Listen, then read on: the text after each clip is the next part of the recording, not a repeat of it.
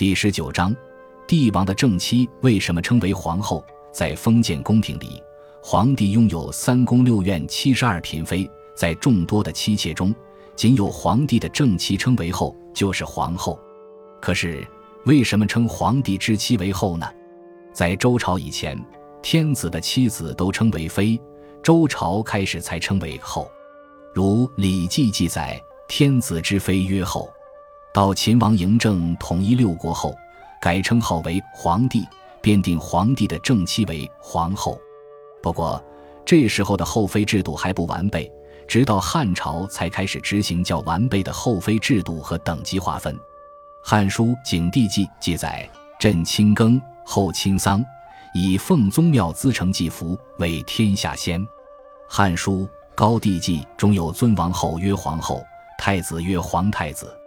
后原意指君主，在上古时代，后是帝王的称号，如大禹的儿子称为夏后氏，再如传说中射日的后羿。《诗经》中记载：“商之先后，寿命不殆，在武丁孙子。”郑玄监曰：“后君也。”《左传》中说：“其南陵夏后高之墓也。”《书经》说：“树后王君公，成以大夫师长。”可以看出，其中的“后”都指君主。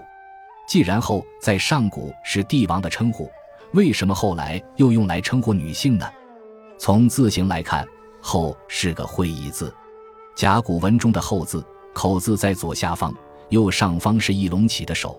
到金文中，字形成镜像般翻转，隆起的手移到了左上方，便一直沿用至今。《说文解字》中说：“后，即体君也。”相人之行，施令以告四方，发号者君后也。在上古氏族部落中，女性具有崇高的地位，一般为发号施令者。这时“后”的意思只有权威的女性长辈，可见，作为帝王正妻的皇后便是从此引申出来的。